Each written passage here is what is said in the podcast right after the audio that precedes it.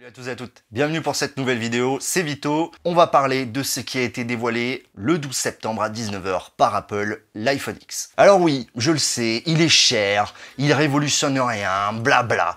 Je commence à en avoir vraiment marre de tout ça, de pas prendre avec objectivité les choses. Je suis 100% d'accord, il est très cher. Trop cher peut-être, j'en sais rien. Mais en tous les cas, moi je voulais vous parler de quelque chose d'assez incroyable que Apple a réussi à implémenter sur son téléphone, c'est le Face ID. Voici pourquoi j'ai décidé de le retenir. Vous allez me dire tout de suite, Samsung a le capteur d'iris. Oui, mais ce n'est pas la même chose. Le Face ID, c'est vraiment une détection du visage. Le capteur d'iris de Samsung bah, fait bien ce qu'il veut dire, il capte l'iris.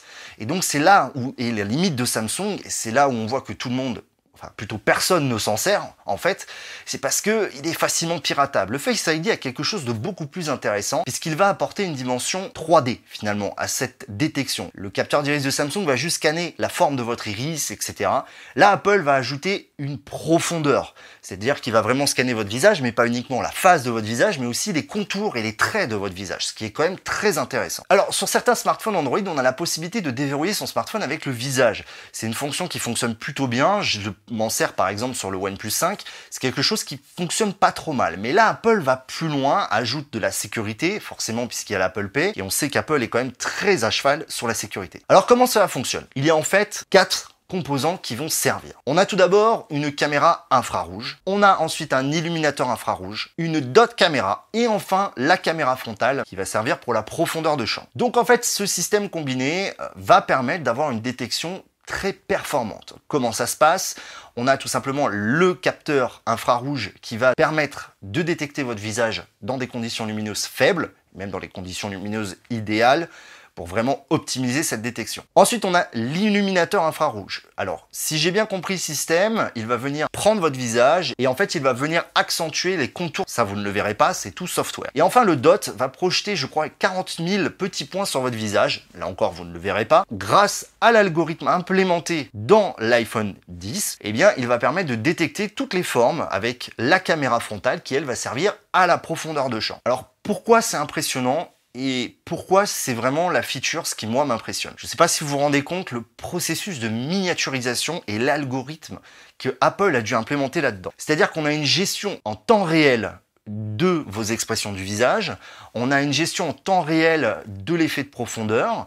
Donc en fait, c'est une technologie qui certes sert à déverrouiller, mais on l'a vu, sert aussi pour d'autres choses. Et bien sûr, la première qui paraît complètement gadget, mais qui en fait est juste hallucinante, ce sont les animojis. Alors pourquoi c'est impressionnant? Parce qu'en temps réel, vous allez pouvoir animer un personnage 3D. Il faut savoir que c'est une technologie qui est utilisée dans les jeux vidéo pour le motion tracking.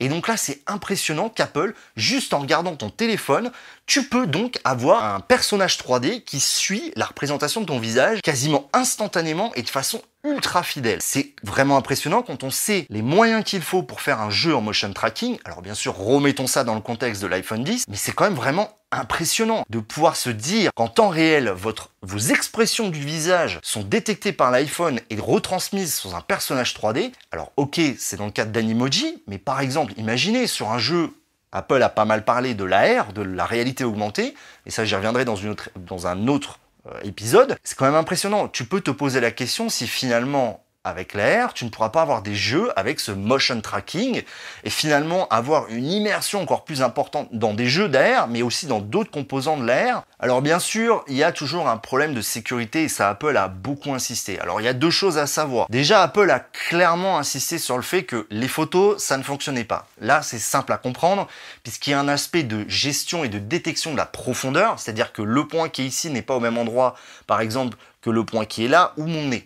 Donc forcément, à ce niveau-là, on va avoir une détection complète et c'est clair, les photos, ça ne fonctionnera pas. On a même vu qu'Apple avait essayé avec des spécialistes du maquillage, avec des visages moulés, etc. Et forcément, il y a un petit truc donc qu'on m'a fait remarquer, il allait probablement falloir bouger un petit peu le visage lorsqu'on veut déverrouiller son iPhone et pas rester complètement stoïque. Maintenant, on a toujours des petits rictus de visage, donc ça ne devrait pas poser de problème et c'est propre à chacun. On peut d'ailleurs imaginer qu'Apple a mis en place un système de machine learning pour optimiser justement cette détection au fil du temps, même si on a vu que le premier essai lors de la keynote a été un méga fail. Mais voilà, ça arrive, c'est une technologie je pense qui est encore fraîche, il y aura des mises à jour software qui probablement l'optimiseront au fil du temps. Et puis bien sûr, la deuxième sécurité, c'est on peut se dire on se fait contrôler par la police et finalement finalement les policiers peuvent nous obliger à déverrouiller notre smartphone. Ça c'est un petit peu problématique. Apple pour l'instant n'a pas vraiment parlé dessus on se pose la question, est-ce que ça va vraiment être sécurisé, etc. On sait qu'en appuyant 5 fois sur le bouton Power, on va pouvoir désactiver et verrouiller le téléphone. Alors finalement, pourquoi cette technologie est impressionnante? Parce que tout simplement, dans un appareil de ce gabarit-là, on arrive à obtenir une technologie où avant, il fallait des PC ultra puissants et des capteurs de partout. Et ça, c'est vraiment quelque chose d'incroyable. Cette vidéo n'est pas du tout faite pour discuter du fait que l'iPhone est le meilleur téléphone ou quoi que ce soit. Juste, je voulais insister sur ce Face ID qui est pour moi juste hallucinant. C'est une technologie vraiment incroyable, surtout sur le fait de l'avoir miniaturisé. Samsung ne fait pas pareil. Samsung n'a pas une technologie aussi performante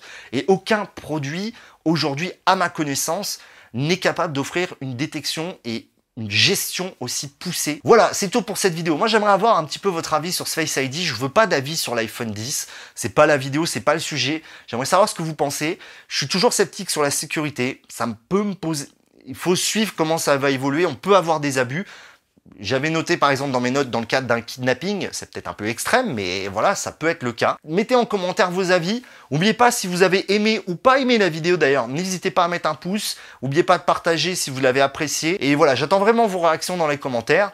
Euh, et puis c'est tout pour cette vidéo. C'était Vito, Tech Check les amis.